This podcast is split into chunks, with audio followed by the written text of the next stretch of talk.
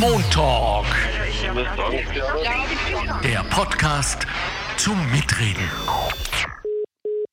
Hallo ihr Lieben, herzlich willkommen. Dies ist der Montalk, der Podcast der Arbeiterkammer Niederösterreich.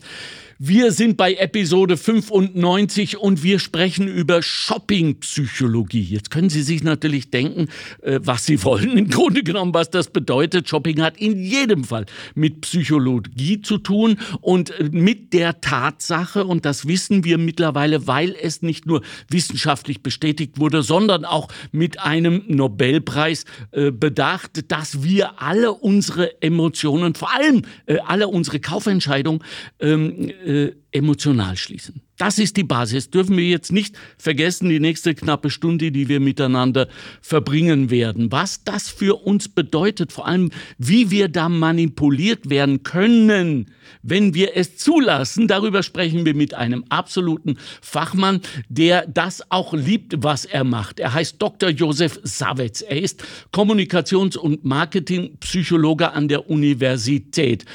Grüße Gott und guten Tag, Dr. Josef Savitz. Hallo. Ja, grüß Gott, hallo. Hallo. Ich werde jetzt mal die Titel im Zuge unseres Gespräches weglassen. Bitte. Ja, bitte. ich werde sagen, Herr Savitz. Und äh, das muss reichen. Ist das okay?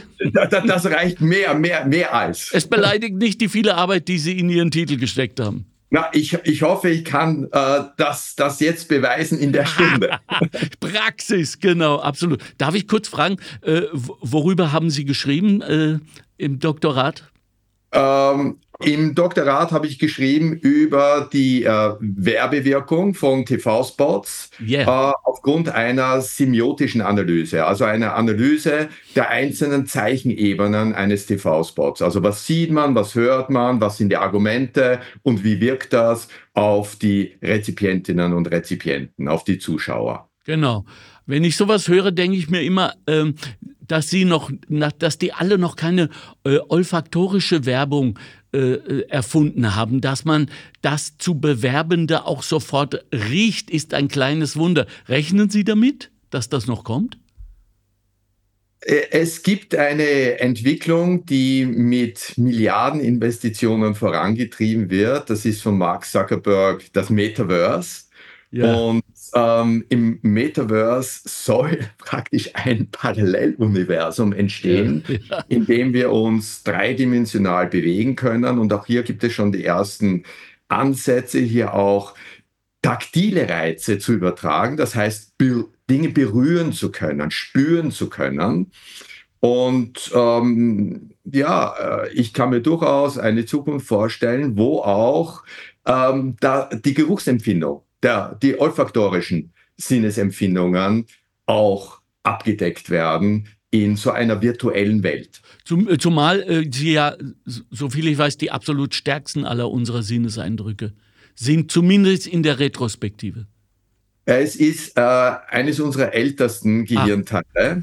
Okay. Und äh, wir können uns sehr schlecht gegen Geruchsempfindungen ja. wehren. Ja, ja. richtig. Das ja. heißt, ich kann Personen zum Beispiel in einem Geschäft, in einem Fashion Store, ja. durch olfaktorisches Design, also durch ähm, das Einbringen bestimmter Duftstoffe, ähm, ja, in ihre Stimmung beeinflussen. Ja, ja. Und da haben wir drei Ebenen. Es können Duftstoffe sein, die unter der Wahrnehmungsschwelle sind, ja. die man also bewusst überhaupt nicht mitbekommt, aber wo wir wissen aus empirischen Untersuchungen, dass sie dennoch wirken. Ah knapp an der Bewusstseinsschwelle, äh, wo man nicht genau weiß, rieche ich etwas jetzt oder mhm. ist das Einbildung?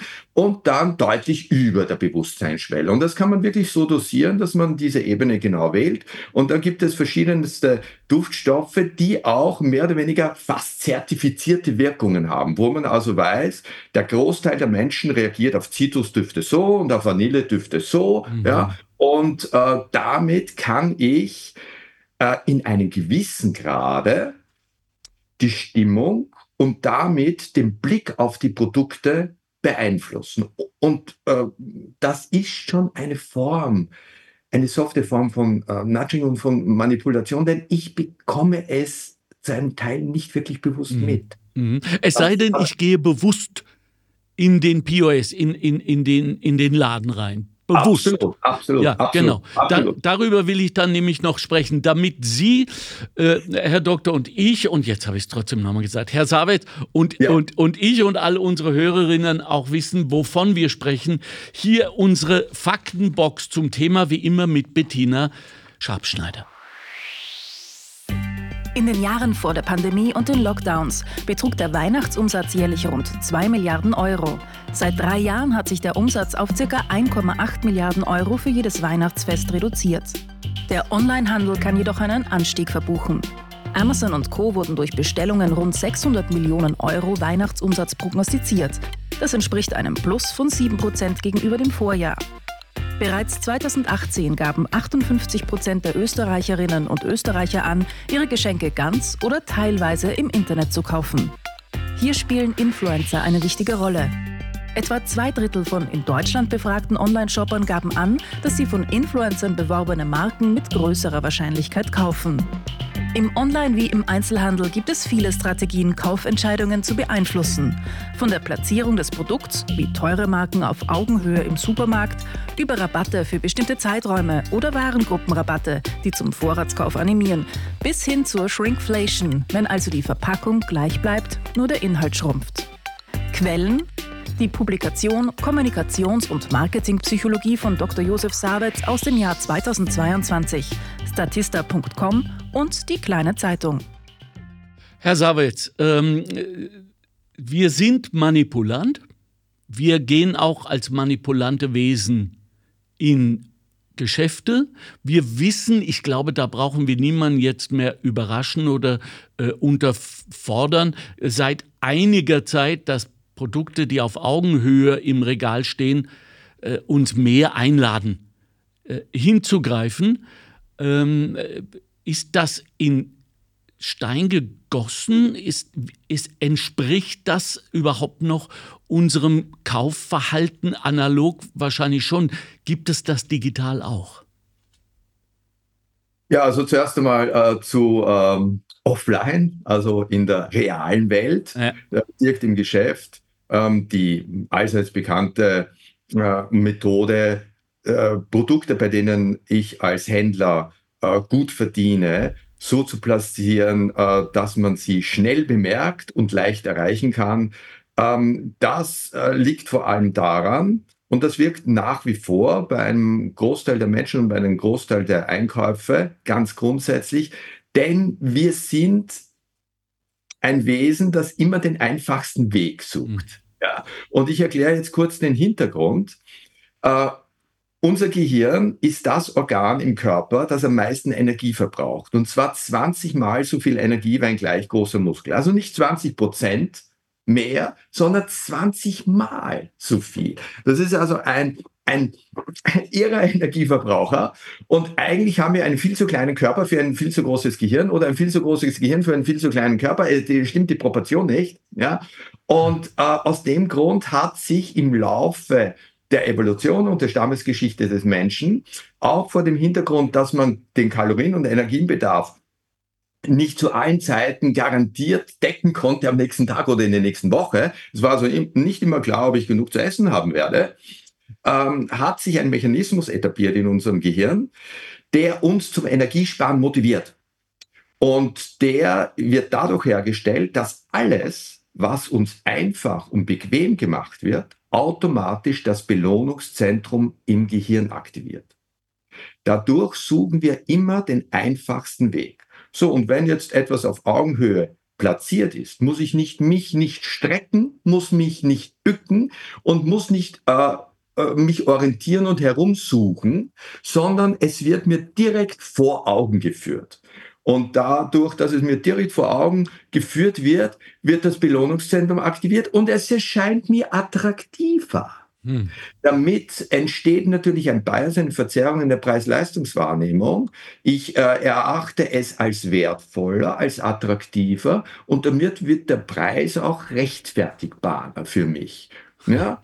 Und ja, Ja. das ist eine kollektive Wirkung. Äh, vom wegen attraktiv. Der Preis mag ja attraktiv sein, aber wir haben gerade gehört von Kollegin Schabschneider, die Shrinkflation ist voll im Gange. Das heißt, wir zahlen den gleichen Preis, damit wird also unsere Erwartungshaltung befriedigt. Wir sind in einer Art inneren emotionalen Ordnung, weil das nehme ich ja immer, aber wir bekommen weniger Inhalt. Um uns davor zu schützen, werden Sie wahrscheinlich auch, Herr Savitz, sagen, ähm, schaut bitte auf den Inhalt, auf die Gramm oder die Stückzahl und so weiter. Das bedeutet aber, dass wir in dem Moment mehr Verantwortung übernehmen als gewohnt. Das heißt, einkaufen wir zur Arbeit. So ist es. So ist es. Also äh, Sparen ist mit Mühe verbunden. Ja. Sparen ist mit Mühe verbunden. Äh, äh, es beginnt einmal damit, äh, dass ich vergleichen muss. Es ähm, äh, hat in weiterer Folge ähm, auch äh, zum Inhalt, dass ich in diesen Vergleichen in die Details gehen muss, in die Inhaltsstoffe, in die Menge. Und äh, das ist natürlich zeitintensiv. Das ist aufwendig, auch mental, auch für, für, für, für äh, einfach anstrengend, darüber nachdenken zu müssen, das vergleichen zu müssen, sich äh, die Inhaltsstoffe und die Menge äh, im Vergleich zum Preis genau vergegenwärtigen zu müssen. Das macht das Einkaufen weniger lustvoll. Ja. Natürlich ist das Einkaufen lustvoller und mehr Genuss, wenn mich etwas anspringt, das schön aussieht, das mein, mein, mein, meine, ähm, ähm, ja, mein, mein Begehren, mein Begehren aktiviert und auf das ich einfach hingreife und dass ich dann ganz einfach äh, über die Kasse, über die Scannerkasse ziehen lasse, äh, dann mit meiner Kreditkarte zahle, ohne jetzt äh, Bargeld rausnehmen zu müssen und die Sache ist erledigt. Das habe ich dann einfach ganz schnell mitgenommen und diese Einfachheit, wie gesagt, aktiviert unser Belohnungszentrum und das wollen wir. Wir wollen äh, ein einfaches, bequemes Leben, ja. ein freudvolles Leben. Aber und es heißt doch, Herr Savet, verzeihen Sie, dass ich da jetzt ja. eingrätsche, äh, dass wir auch ähm, belohnt werden, also hormonell zumindest, ähm, wenn wir draufkommen, dass wir einen Vorteil erwischt haben, dass wir etwas sehr billig, so ist ja äh, Schlussverkauf entstanden und so weiter. Wie ist es da äh, wie müssen wir uns dafür schützen oder gilt das als okay? ja, wenn es objektiv äh, wirklich eine Ersparnis ist, okay. dann äh, ist es wirklich eine nachhaltige Freude. Ja. Weil dann kommen, äh, sollte ich im, im, im, im Nachfeld des Kaufes raufkommen, ich bin auf ein, ein, ein, ein, ein, ein vermeintliches Schnäppchen hereingefallen, wie zum Beispiel jetzt äh, in Black Friday oder Black Week oder Cyber Monday und ähnlichen Aktionen. Ja. Ich bin auf ein vermeintliches Schnäppchen äh, hereingefallen, weil ich mich nicht entsprechend informiert habe, nicht entsprechend vorbereitet habe und, und, und, und, und. Ja, also darüber können wir noch genauer sprechen, was ich da alles tun müsste, damit ja. das eben nicht passiert. Aber wenn äh, ich dann wirklich ein Schnäppchen mache, also ein objektives Schnäppchen, und ich merke im Nachfeld auch, ja, das wird wirklich ein toller Kauf, dann haben wir natürlich äh, dieses Investment, das wir vorher hatten, und dazu vergleichen, äh, äh, wirklich sparsam äh, an den Konsum heranzugehen, haben wir dieses Investment auch gut verzinst. Das heißt, wir haben ähm, für diese Mühe, die wir da investiert haben, auch einen, eine Belohnung bekommen. Und zwar, wir haben etwas erfolgreich gejagt. Wir haben etwas erfolgreich gejagt und das aktiviert wiederum äh, unser Belohnungszentrum und das wird uns auch dazu motivieren, so ein Erfolgserlebnis wiederzubekommen. Ah, deswegen haben jetzt die Handelsketten diese alten Rabattmarken wieder aufgelegt, weil damit ist alles gedeckt. Äh, da sind wir Jäger und Sammler. Das sind wunderbar, sehr schön ausgedrückt, Herr Göbel. Ja, sehr schön ausgedrückt. Damit appelliert man eigentlich an unsere Steinzeit-Urahnen-Vorfahren, die noch immer in unseren alten Gehirnteilen schlummern. Wir haben deren Erfahrung, deren Wissen haben wir geerbt über Generationen und Generationen. Wir sind praktisch die Spitze der Evolution mhm. und wir stehen auf den Schultern aller unserer Ahnen und Ur-Ur-Ur-Urahnen. Mhm. Und alles, was die gelernt haben, ähm, ist jetzt Teil unseres mentalen Inventars. Ja. Wenn wir jetzt so über uns als Konsumenten und so weiter sprechen, hören wir uns doch mal an, was die anderen außer uns beiden Konsumenten jetzt zum Thema äh, sagen. äh, denn wir haben natürlich wieder unsere Straßenumfrage gemacht. Hören Sie mal, worum es diesmal ging. Kaufen Sie manchmal mehr ein, als Sie vorgehabt haben? Na, eigentlich nicht. Ich bin da sehr streng zu mir. Selten. Na, eigentlich nicht. Nein, nie. Nicht, nein, eher nicht. Eher weniger, meistens. Also ich kaufe eher weniger ein, als ich vorgehabt habe. Und woran liegt das? Disziplin. Ich brauche nur das, was ich, wie soll ich sagen, das, was ich halt momentan brauche, das kaufe ich ein. Kommt sehr selten vor, dass ich mehr einkaufe. Weil ich das Geld nicht dafür habe. Dazu fehlt muss Geld. ich gehe mit Einkaufsliste. Kaufen Sie im Supermarkt manchmal mehr ein, als Sie vorgehabt haben? Ja, ja. Da gehe ich um drei Sachen und nehme fünf dann. Nicht? So ungefähr. Wenn, wenn ich das sehe. Nicht? Na sicher, ja, klar. Weil, wenn ich was sehe, was mich heute gerade anspricht, natürlich mache ich das, ja. Wahrscheinlich schon, ja. Und woran glaubst du, liegt das? An Impulskontrolle teilweise. Herr Savitz, ähm, die, die Fragestellung des Kollegen Christoph Baumgarten, übrigens, Shoutout an dieser Stelle, danke für die gute Arbeit.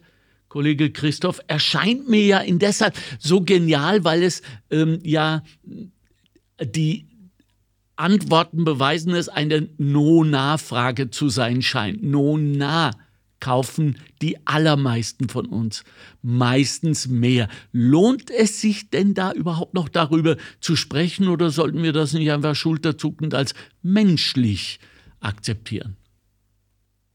Nein, äh, also ich würde davon abraten, das als äh, Gott gegeben oder ja. rein anzusehen. Äh, wir haben glücklicherweise als menschliche Art ein ganz ein großes Privileg, und zwar die Willensfreiheit. Ja? Die Willensfreiheit, ja. die wird natürlich da und dort versucht, äh, eingeschränkt zu werden. Ja? Aber äh, grundsätzlich haben wir sie und wir sollten sie auch nutzen. Ja. ja? Und insofern nutzen, und das ist in, in diesen Interviews sehr schön rausgekommen, wir haben hier ganz unterschiedliche äh, Zugänge, wie äh, Personen mit Konsum umgehen, wie sie mit dem Einkauf umgehen, wie sie ihr Leben ähm, gestalten, auch äh, was eben die das Ausbalancierung zwischen Genuss und, und, und Sparsamkeit anbelangt. Natürlich, wenn ich ein stärkeres äh, Gewicht lege, und das ist individuell natürlich ganz, ganz unterschiedlich, auf ich möchte ein genussvolles Leben führen, dann werde ich wahrscheinlich ähm, die Motivation für Sparen etwas runterfahren. Ja? Und ähm, mein, mein verfügbares Einkommen, mein frei verfügbares Haushaltseinkommen, ähm, ja, auf ziemlich ausnützen, wenn nicht überstrapazieren. Denn äh, dahinter steckt vielleicht die Einstellung, ja, morgen kann ja schon vorbei sein. Ja, und das Leben ist zu kurz, um irgendetwas aufzuschieben. Und dann haben wir eine andere mm, Personengruppe, wenn ich jetzt nur ganz grob diese zwei Gruppen äh, voneinander trenne, äh, die denkt viel mehr an die Zukunft, sieht mehr das Risiko und die haben eine größere Motivation zu sparen. Die fahren den möglichen Genuss, den aktuellen möglichen Genuss etwas runter, beschränken sich selbst, disziplinieren, äh, disziplinieren sich mehr oder weniger in der Hinsicht selbst, schränken sich bewusst ein um eben gewisse Reserven zu haben und diese Reserven auch zu halten. Für die ist ein Sicherheitsgefühl sehr, sehr wichtig. Ja? okay, und, jetzt haben wir die Genusskonsumentinnen und wir haben die Sicherheitskonsumentinnen, wenn wir beide so wollen. Ja. ja. Äh, mir erscheint, dass die Genusskonsumentinnen sich ihr eigenes Belohnungshormon selbst auslösen und, und spätestens dann Früher hieß es um 20.15 Uhr vom Fernseher setzen mit einem Esstisch, der sich biegt ähm, und für diese Momente sich sagen können, es geht mir gut. So, hm. da steckt ja dahinter eine Art ja. Selbst, ja, Befriedigung, ja. muss man fast sagen. Man möge mir verzeihen an dieser Stelle, aber es ist so. Ja. Und äh, bei den Sicherheits- Konsumentinnen erscheint es mir aber so, dass deren Belohnung nicht so üppig ausfällt, dass sie nicht nach Hause gehen und sich tierisch freuen, ah, jetzt habe ich kein Geld ausgegeben, wie geil ist das denn, jetzt liegt es weiter am Sparbuch und so weiter. können, sollen wir denen helfen? Ja, ich glaube nicht, dass wir denen helfen müssen. Denn okay. wir ziehen aus dieser Einstellung und diese Einstellung führt ja auch zu diesem Verhalten dann, äh, ziehen sie natürlich auch einen Gewinn. Ja? Ähm, und äh, wenn wir das jetzt, das ist relativ grob, aber machen wir es so einfach und so grob, ja. sagen diese zwei Haupt, äh, Hauptrichtungen, ja, ja. Äh, der Genussmensch und der äh, Sicherheitsmensch. Ja. ja. Und der Genussmensch, um das auch noch plakativer herauszuarbeiten, lebt für den Moment lebt für den Moment und hat äh, hier eine sofortige Bedürfnisbefriedigung und Wunscherfüllung im Moment. Und das bringt natürlich ein glückliches Leben für diese Person. Und der Sicherheitsmensch, der aber für die Zukunft mehr oder weniger vorsorgt, der zieht auch eine, eine, ein, einen Glücksmoment daraus. Und zwar das, äh, die, die Sicherheit und das gute Gefühl, einen Polster zu haben ja, einen Polster zu haben und auch das gute Gefühl, sich nicht verführen zu lassen. Aber ermüdet dieses Gefühl nicht schnell? Hat es nicht eine erschreckend ähm, kurze Halbwertzeit insofern, als ja doch die Freude über etwas Geiles, was wir uns jetzt gekauft haben, äh, äh, weitaus mehr, erscheint es mir, ich rede jetzt ganz nur von mir, weitaus mehr und besser und wirksamer ist als äh, dieses Gefühl, ich habe widerstanden. Äh, ich, oder ja, ja, liege also, ich da falsch? Äh, da, da, da, muss ich zur Ehrenrettung der Sicherheits, ja. Sicherheitsbedachten Folgendes sagen. Ja. Äh, und zwar hm, muss man Folgendes bedenken. Äh, wenn ich äh, so ein sicherheitsorientierter Konsument bin, äh, der das Sparen höher gewichtet als den unmittelbaren Genuss, für den ist es natürlich auch so, dass ich ja doch immer wieder etwas kaufe, das mir Freude bereitet. Das ist ja nicht so, dass die komplett enthaltsam sind. Ja, mhm. äh, das, aber diese Momente sind fokussierter, sind äh, spezifischer, sind rarer. Und dadurch, dass sie rarer sind, sind sie weniger inflationär entwertet. Das heißt, dann, wenn sich der Sicherheitstyp eine Freude macht, dann ist die um ein Vielfaches größer mhm. als bei dem Menschen, der sich jeden Tag alles nimmt, was er will. Mhm. Das nützt sich relativ schnell ab. Ach und dann so, besteht okay. die große Gefahr, dass ich mich daran gewöhne. Und das ist wie eine Sucht. Und ich brauche immer mehr. Und dann kann es im Worst Case, im schlimmsten Fall dazu führen, dass ich mich verschulde. Ah ja, ja na klar. Dass ja, ich mich verschulde. Und dann fängt und dann, die Spirale an. Und dann fängt die Spirale an und dass ja. ich dann wirklich in existenzielle Probleme gerate. Also ja. es ist umgekehrt, als ich eigentlich äh, vermutet habe. Ja, man darf, man darf nicht voreilig äh, Schlüsse ziehen und schon gar nicht in der Wissenschaft. Absolut, vollkommen richtig. Aber Trial and Error. Also ich lerne. Ja, ja äh, jetzt sind wir ja schon, kann man sagen, mitten in der Weihnachtszeit. Ich weiß nicht, äh, Herr Savitz, ob, ob, Sie schon gewammt wurden in diesem Jahr. Äh, äh, ich habe es schon gehört. Mhm. Last Christmas, also das heißt, ja. das ist immer das, der Startpfiff. Jetzt ja. geht's los. Und Weihnachten ist nun einmal, ja, man muss fast sagen, bis zum 24. zum Mittag ein Konsumfest geworden. Und äh, sind wir jetzt eigentlich aufgrund dieser allgemeingültigen Lala Lulu äh, Fest der Liebe Umgebung, die uns jetzt äh, da umgibt, ähm, eher geneigt, Fehler zu machen beim Konsumieren. Wie funktioniert denn dieses Weihnachten, Black Friday, ähm, äh, Valentine's Day Syndrom, dass wir plötzlich auf Befehle von irgendwo reagieren und wie die Irren anfangen zu konsumieren und zu kaufen. Wie funktioniert das? Ja, also da möchte ich auch hier wieder zur Ehrenrettung der Wirtschaft oh etwas Mann. sagen. Ja, okay. Die Wirtschaft sind wir alle. Ja, die Wirtschaft ja. sind wir alle. Und wenn äh, hier Weihnachten äh, instrumentalisiert wird, um den Konsum äh, anzukurbeln, heißt das auch, dass viele Unternehmen, in denen wir auch beschäftigt sind, äh, mehr verdienen können und damit unsere Arbeitsplätze gesichert sind äh, also wir dürfen nicht vergessen, dass, dass, dass wir alle in einem Boot sitzen. Wir sitzen alle in einem Boot. Das heißt, das, was wir ausgeben, kommt indirekt irgendwie wieder zu uns zurück. Ja, das ja. kommt irgendwie indirekt wieder zurück. Manchmal direkt und manchmal sehr indirekt. Ja? ja. Also das sind dann natürlich die äh, individuellen Unterschiede.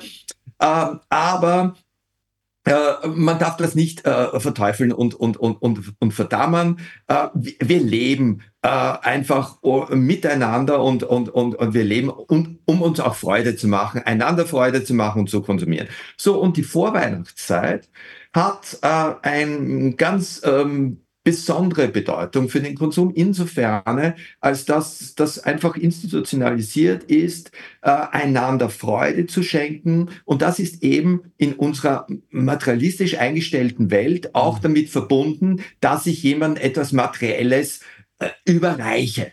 Ja, äh, und äh, das kostet, ähm, das kostet leider Geld. Ja, und, und das ist aber auch dann ein symbolisches Zeichen der Wertschätzung. Wie viel bist du mir wert? Wie wertvoll ist das Geschenk, das ich dir überreiche? Es gibt Länder wie zum Beispiel im asiatischen Raum in Japan, da muss man sehr aufpassen, wenn man zu einer Familie zu Besuch kommt, äh, ihnen nicht zu so wertvolle Geschenke mitzubringen, weil die haben ähm, e-, eben in ihrer Kultur ähm, die, die, die, die, die, die, innere, die innere Verpflichtung, ein noch wertvolleres Geschenk zurückzuschenken. Und äh, das könnte dann passieren, dass sie sich das gar nicht leisten können dass sie aber diesen, diesen Zwang, aus diesem, diesen gesellschaftlichen, kulturellen Zwang unterworfen sind. Ja, mhm. das ist natürlich eine Dynamik, die wir auch ein bisschen zu Weihnachten haben und die da nicht so positiv ist. Das ist diese Gegenseitigkeit oder Reziprozität, die in uns Menschen eingebaut ist. Mhm. Ja, aber insgesamt bringt eben Weihnachten, die Vorweihnachtszeit,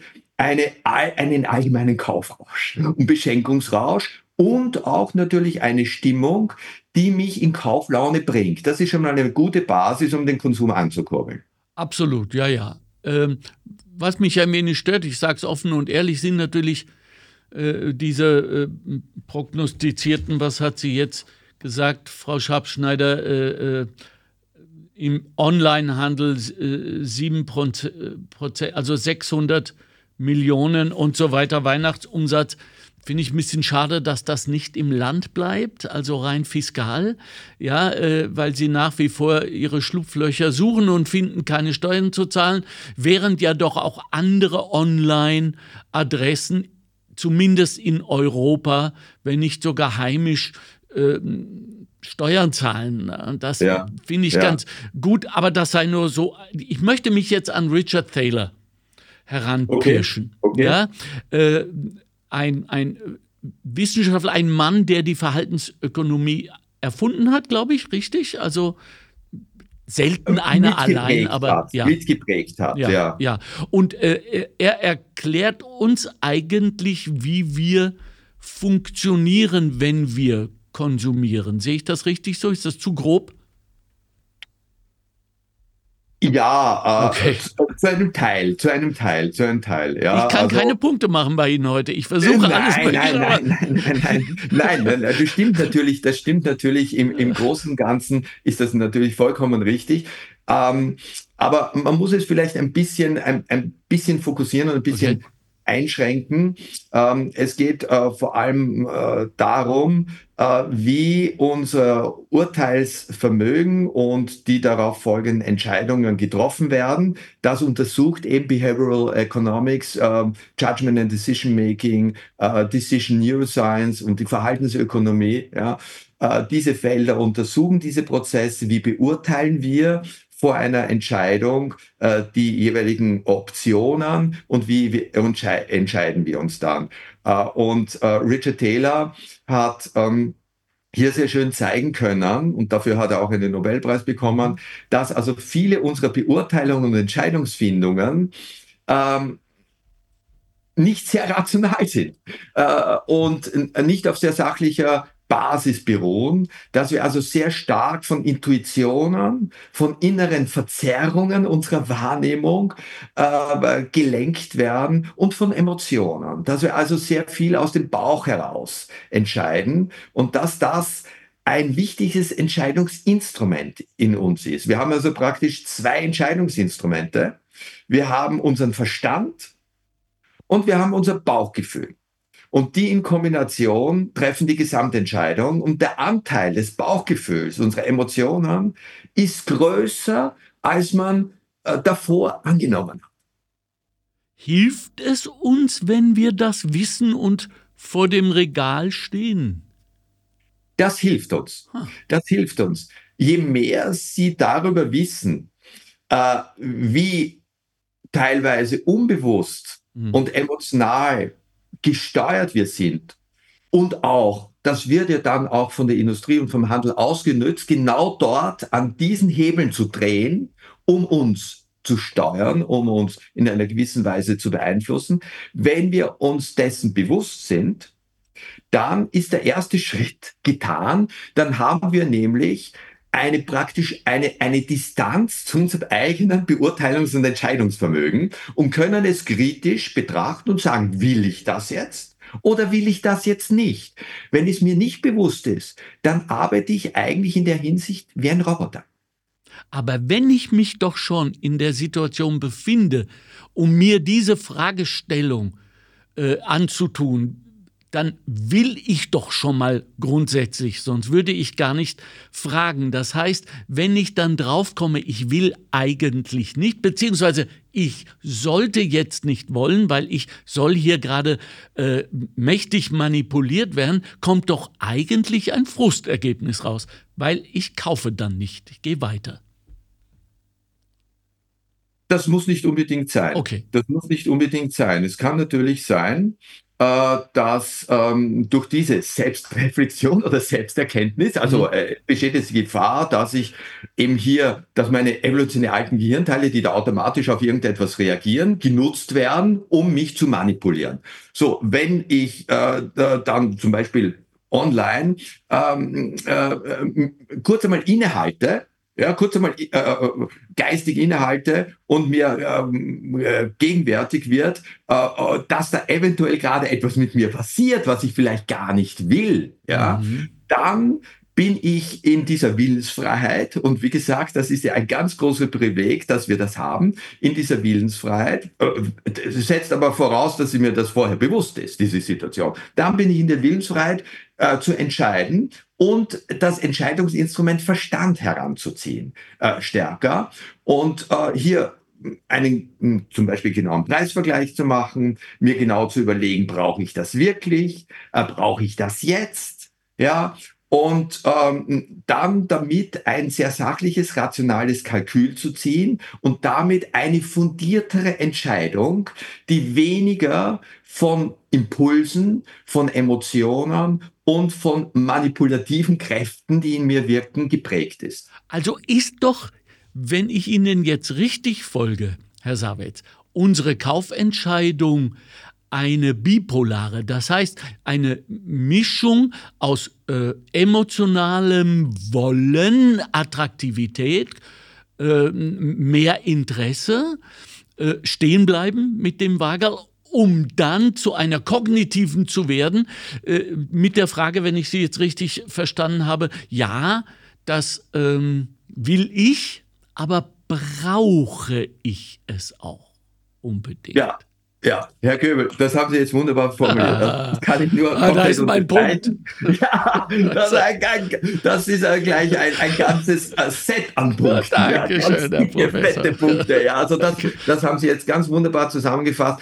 Ja, genau so ist es. Mhm. Äh, und äh, wir müssen natürlich auch eines berücksichtigen. wir haben hier für die Emotionen und für den Verstand unterschiedliche Geschwindigkeiten, damit eine Chronologie. Was kommt zuerst? Zuerst einmal kommt das Bauchgefühl. Ja, zuerst einmal kommt diese Lust, das Bauchgefühl und, und diese, diese unbewusste äh, Herangehensweise, ah, das gefällt mir, das spricht mich an, ich will das. Ja, ja. das kommt damit sofort. Das ist sehr spontan. Das kommt praktisch aus den evolutionär alten, unbewussten Gehirnbereichen. Und dann erst später, ja, äh, bei manchen Leuten gar nicht, aber äh, dann erst später äh, schaltet sich der Verstand ein und äh, der Verstand äh, klärt dann einfach ab. Kann ich mir das leisten? Brauche ich das wirklich? Brauche ich das jetzt? Ist das im Vergleich zu anderen Angeboten wirklich das beste Angebot?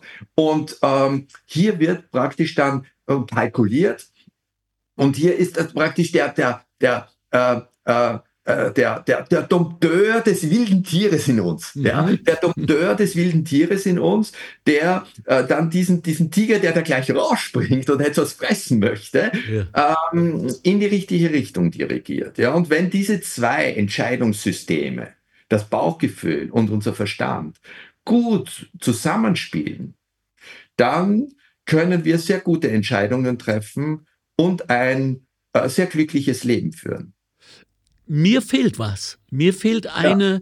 Entwicklungsstufe, nämlich jene, die, äh, und da zitiere ich mich selbst emotional, ich widerstehe, weil ich zu dem Ergebnis gekommen bin, ich will es zwar, aber ich brauche es nicht außer, fällt mir gerade ein, in Baumärkten.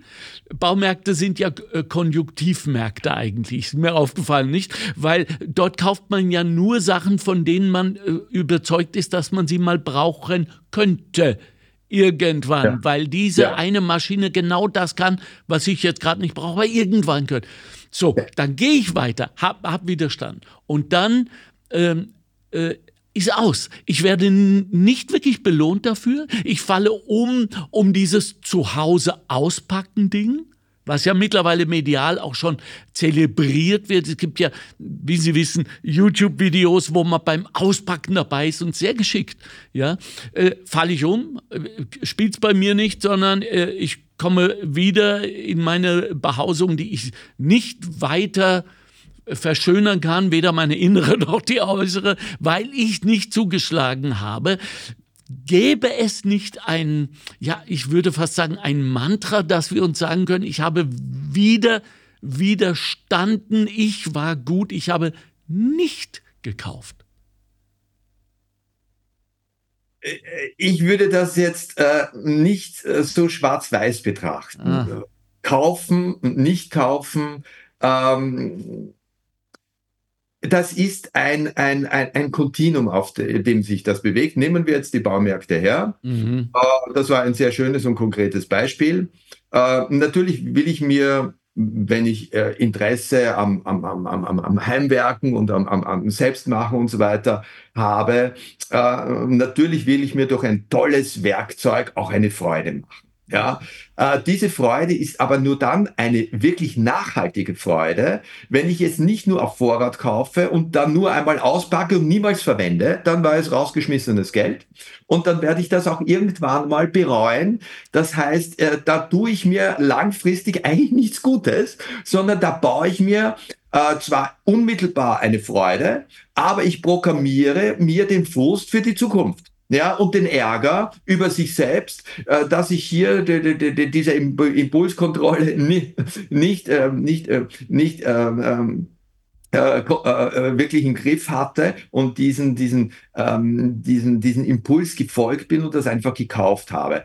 Äh, wenn es aber ein Gerät ist, ein Werkzeug ist, das ich in zeitnah doch einsetze und mit dem ich produktiv und konstruktiv arbeiten kann, dann ist es eine Doppelfreude. Dann ist es eine doppelte Freude. Dann habe ich in dem Moment des Kaufes mich beschenkt und dann habe ich im Moment des Gebrauches mich beschenkt und dann kann ich mit großem Stolz, Werkstolz, mhm. auf das blicken, das ich mit diesem tollen Werkzeug auch hergestellt habe. Dann habe ich praktisch eine dreifache Freude. Das heißt, hier plädiere ich für eine differenzierte Sicht eine differenzierte Sicht in der Hinsicht, sich ganz genau zu überlegen, äh, besteht die hohe Wahrscheinlichkeit, dass ich das zeitnah konstruktiv verwenden werde. Mhm. Und in diesem Falle rate ich dazu, kaufen Sie. ja gut, wunderbar, sagt der Marketingpsychologe Dr. Josef Savet übrigens. Richard Taylor, kommen wir zu ihm zurück.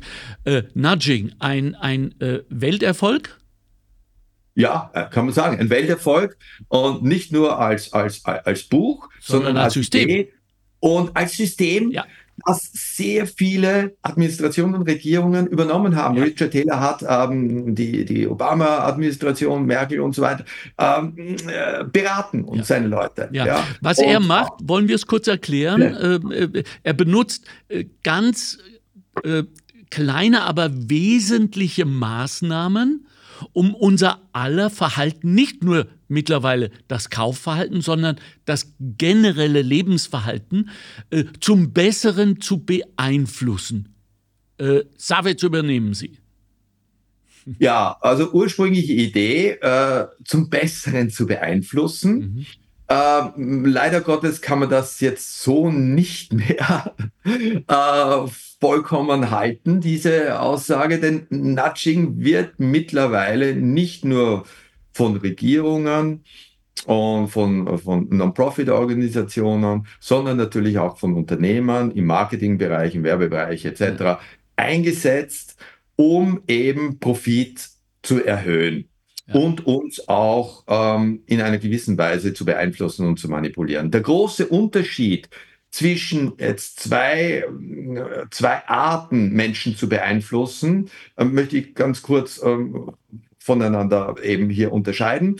Der eine Art ist über Kommunikation, persuasive Kommunikation, jemanden überzeugen. Ja, jemanden überzeugen. Da habe ich Ihnen noch die Möglichkeit, wenn jemand sich mit, einer, mit einem Argument an mich wendet und mir etwas äh, anbietet und sagt, wie toll das ist und wie preisgünstig das ist, äh, dass ich darüber nachdenken kann, ob ich das äh, auch so sehe oder nicht, ob ich dieser Argumentation folge oder nicht. Das ist persuasive Kommunikation, die versucht, Menschen zu überzeugen. Äh, und äh, Nudging ist Stupsen. Mhm. Jemanden in eine bestimmte Richtung manövrieren und stupsen, das versucht gar nicht zu argumentieren. Das geht gar nicht den Weg über Kommunikation, sondern das stellt mich vor eine Situation, in eine Situation, in eine Wahlsituation hinein und geht davon aus, dass wenn ich verschiedene Möglichkeiten habe, über die kollektiv evolutionär alten Gehirnteile, ich eine bestimmte Präferenz habe, eher Variante A zu nehmen als Variante B. Und äh, ich möchte es an einem Beispiel festmachen. Nehmen wir äh, die Organspende in Österreich und in Deutschland. Mhm. Das ist ein Nudging-Prinzip, das nennt sich Default Principle, das Prinzip der Voreinstellung. Und äh, äh, diese zwei äh, Herangehensweisen an Organspende ist ähm, konträr in den beiden Ländern. Wir werden als Organspender geboren. Ja. In Deutschland äh, muss man sich zum Organspender erklären, also ein Opting-in-System. Ähm, wer hat mehr Organe zur Verfügung im Verhältnis zur Bevölkerung? Wir Österreicher. Mhm. Ja, wir Österreicher haben durch dieses System, dass man praktisch geborener Organspender ist, äh, mehr Organe zur Verfügung. Und äh, wir hätten hier in Österreich haben wir und haben natürlich die Möglichkeit, jederzeit rauszuoptieren, zu sagen, ich will das nicht. Ja, das ist aber mit Aufwand verbunden. Mhm.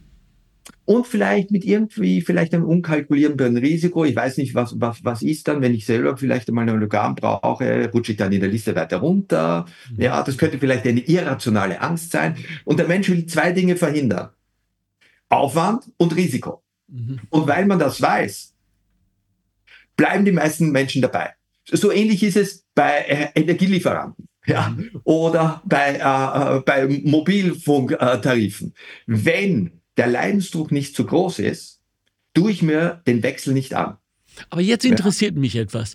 Äh, die Deutschen müssen etwas unterschreiben, einen Antrag damit sie ihre Organe zur Verfügung Postmortem zur Verfügung ja. stellen. In Österreich müssen wir einen Antrag stellen, wenn wir das nicht wollen. Ansonsten, wenn wir sterben, werden unsere Organe automatisch in Frage kommen für, ja. für Patienten. Was passiert mit der, mit der äh, Frau in Deutschland, die mitbekommt, ähm, dass, also, dass es einen Aufwand bedeutet. Warum ist das schlechter? Warum haben die weniger Organe? Was geht da in uns vor?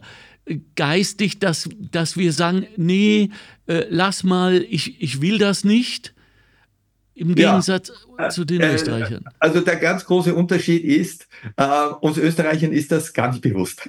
Ja, okay. und, äh, und wenn ich wechseln möchte, äh, ist das natürlich dann eine bewusste Entscheidung. Ja, ja, ja. Eine bewusste Entscheidung hat dann natürlich sofort äh, die innere Kalkulation. Was ist für ein Aufwand damit verbunden? Was ist für ein mögliches Risiko damit verbunden? Dann wird das abgewogen. Und da wir äh, risikoavers sind, also Risiko vermeiden wollen und dadurch, dass wir Aufwand vermeiden wollen, geht dann die Gesamtbilanz und die Entscheidung so aus, nein, äh, mache ich doch nicht. Ja, ja. und die ähm, Deutschen können das nicht so, so leicht ändern. Ja, ja. Äh, die versuchen über persuasive Kommunikation, die versuchen die Leute zu überzeugen. Das hat aber enden wollenden Erfolg. Und ja? ist manchmal und, kontraproduktiv, oder? Und ist äh, äh, kontraproduktiv, ja. weil man die Leute erst äh, auf das Problem aufmerksam macht und dann sagt, nein, das ist eh gut so und das lassen wir so. Ja? ja. Und bei uns wäre es kontraproduktiv, wenn ich das zum Thema machen würde.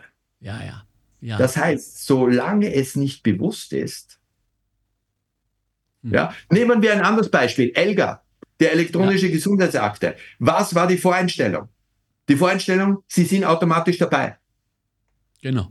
Ja, Sie haben aber, und das ist das Charmante an dieser Nudging-Technik, man nimmt den Menschen nicht die Wahlfreiheit. Ja. Sie können jederzeit raus aus Elga.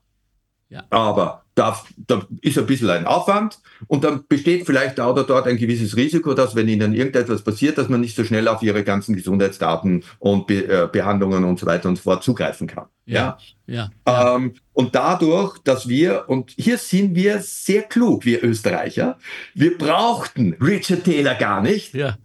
Wir haben von vornherein, haben wir instinktiv ja, also insofern bin ich sehr stolz, Österreicher zu sein. Ja. Instinktiv die richtige Entscheidung getroffen.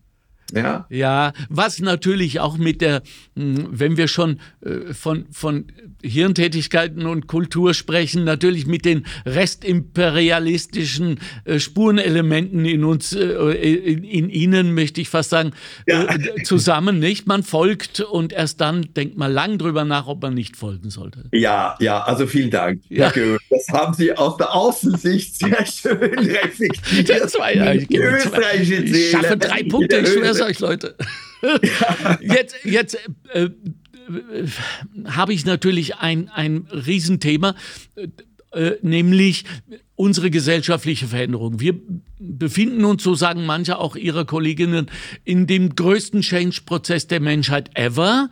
Äh, allen voran also durch, durch die künstliche Intelligenz und die Verschiebung aller Systeme, ob das wirtschaftlich, äh, psychologisch, äh, wissenschaftlich auch etc. So, wir wollen, gerade was das Klima angeht, in eine ganz bestimmte Richtung. Wir haben auch ganz klare Ziele, Stichwort 1,5 Grad und so weiter. Wie kann uns Richard Taylor denn dabei helfen? Können wir äh, zur Klimarevolution oder zumindest zur Klimaevolution, wenn es überhaupt noch gehen sollte, genatscht werden. Ja, natürlich. Natürlich, ja? gibt viele, gibt ganz viele Möglichkeiten, gibt okay. ganz viele Möglichkeiten. Ja, äh, äh, und ich nenne jetzt ein paar. Ja, äh, die praktisch den Weg, den wir gehen, äh, mitbestimmen. Ähm, hohe Benzinpreise. Ja. Lauter Staus in der Stadt ich komme schlecht voran, äh, ich finde keinen Parkplatz. So, äh, das bringt äh, mit sich, dass das Autofahren immer unattraktiver wird. Ja, äh, ich selbst habe mein Auto hier in Wien praktisch kaum mehr in Verwendung, äh, weil ich mit den öffentlichen Verkehrsmitteln sehr viel leichter äh, und sehr viel schneller, sehr viel äh, nervenschonender ja. etc. unterwegs bin und auch sehr viel günstiger. Und jetzt kommt der nächste Punkt. Also auf der einen Seite erzeugt man ein Leiden. ja, okay. ähm, äh, es wird immer, ich kann mich erinnern, ich habe äh, äh, vor Jahrzehnten begonnen zum Autofahren. Da war das Autofahren eine große Freude. Ja, das es leider Gottes nicht mehr. Das ist es nicht mehr. Das heißt, man macht es beschwerlicher. Da stupst man jetzt praktisch schon einmal an. Mhm. Und dann nimmt man aber auf der anderen Seite jetzt eine Erleichterung. Und die Erleichterung ist, und da können wir auch sehr, sehr stolz sein hier in unserem Land, ähm, äh, ich kann in ganz Wien für einen Euro pro Tag überall hinfahren mit diesem Jahresticket, das ich auch nutze, mit 365 Euro. Das ist eine ganz, ganz tolle Sache. Und auch das Klimaticket in Österreich. Ähm, das, wenn man viel unterwegs ist, mit den öffentlichen Verkehrsmitteln und mit der Bahn äh, äh, sehr, sehr attraktiv ist, äh, macht es auch leichter für viele Personen, auf das Auto zu, verzichten. Mhm. Zu verzichten. Mhm. Und äh, es gibt auch ganz, ganz tolle und, äh, Aktionen von, von Unternehmern, die ihren Mitarbeiterinnen und Mitarbeitern das Klimaticket schenken. Ja, klug. Ja, und äh, das ist eine ganz, ganz wunderbare Sache. Da ähm, äh, hat äh, die Mitarbeiterinnen, die Mitarbeiter etwas davon. Äh, das Unternehmen hat hier auch äh, äh die Möglichkeit, äh, jemandem eine Freude zu machen. Und insgesamt für unser Klima ist das natürlich auch eine, eine sehr, sehr gute, äh sehr, sehr gute Idee. Ja. Das heißt, auf der einen Seite Schmerz erzeugen, auf der anderen Seite etwas erleichtern. Und damit habe ich auf jeden Fall eine schiefe Ebene. Und auf dieser schiefen Ebene werden wir genatscht und mhm. rutschen dann immer mehr eben in diese alternativen Mobilitätsformen. So eine Art Psycho-Machiavelli. Ja. ja, oder? Ist machiavellische ja. Psychogeschichte, ne? Also teile und regiere. Also ja. erst wird Schmerz erzeugt und dann wird gelindert. So ja? ist es. Ja. So ist es. So ist es. Und, und dadurch wird praktisch äh, äh der Weg, äh, den wir gehen, sehr stark mitbestimmt. Ja, ja, äh, wir sind durch, leider. Äh, das ging viel zu schnell. Wir müssen noch mal zusammenkommen. Herr das Dr. Savitz. sehr freuen. Ja, das wirklich. war sehr, sehr interessant, sehr, sehr nett, ja. sehr, sehr lebendig mit Ihnen. Das ist ein, Sie sind ein ganz toller Gesprächspartner. Vielen Dank unheimlichen Spaß gemacht. Danke, danke. Ich werde das schamlos ausnutzen und Sie daran erinnern. Sie förmlich natschen dann, wenn es wieder okay. soweit ist und wir ein Thema haben, wo wir Sie dringend brauchen. Danke für Ihre Arbeit.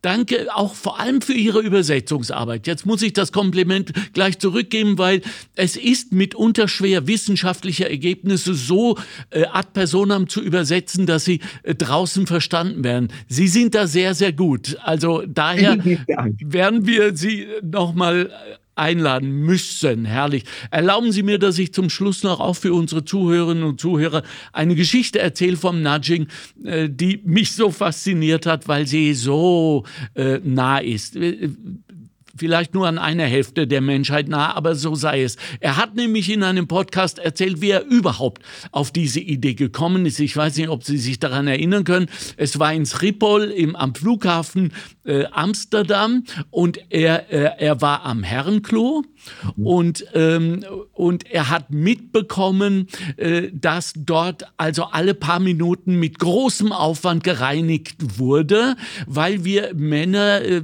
bei, beim Urinieren natürlich gerne daneben äh, die Gischt äh, platzieren. Ich suche nach Worten von etwas, was eigentlich ganz einfach zu erklären ist. Und, ähm, und dann hat weiß nicht, hat er die Idee gehabt oder war die Idee schon dort? Die Idee war schon die dort. Die war schon dort, dass ein, ein, ein kleines Ziel in diesem äh, Urinal äh, installiert eine wurde. Fliege, eine, eine aufgemalte Fliege, Fliege, genau. Eine aufgemalte Fliege. Eine aufgemalte äh, Fliege, die uns dazu genatscht hat, dass wir dort. Die zu jagen. Sie, genau, ja, und davor äh, bewahrt hat, dieses äh, spritzige Unheil anzurichten drumherum. Und da ist er draufgekommen, wie relativ einfach es doch ist, uns Menschen zum Guten zu natschen. Mein Fazit, lassen wir uns zum Guten natschen, bleiben wir, nutzen wir unsere, unsere bewussten Instrumente, wie es uns Dr. Josef Savets von der Universität Wien erklärt hat, um uns auch zu schützen vor Entscheidungen, die wir möglicherweise bereuen könnten irgendwann im Januar. Ansonsten folge ich Ihnen auch, Herr Dr. Savitz, und sage, ja, wir kaufen und wir sind froh und wir packen aus und wir bereuen nicht. Und wenn wir bereuen, bereuen wir es aber konsequent und geben es zurück. Einverstanden? So ist es. Ja, super. Ich danke Ihnen. Schöne Woche wünsche ich Ihnen noch. Ja, ich Ihnen auch. Vielen, Dankeschön. Vielen Dank. Alles Gute. Wiederhören. Wiederhören. Die Arbeiterkammer Niederösterreich hat eine neue App, die AK Blitz App, ab sofort zum Downloaden. Bleiben Sie am Laufenden, erhalten Sie alle relevanten Informationen und Sie wissen ja, noch nie war es so wertvoll zu wissen, wo man seine Informationen her hat. Die AK Blitz App ab sofort zum Downloaden. Das war der Montalk. Chefredaktion Susanne Karner. Redaktion Mario Gattinger und Karina Karas. Straßenumfragen Christoph Baumgarten. Faktenbox Bettina Schabschneider. Technische Leitung Stefan Dangel. Administration Christina Winkler. Am Mikrofon Alexander Göbel.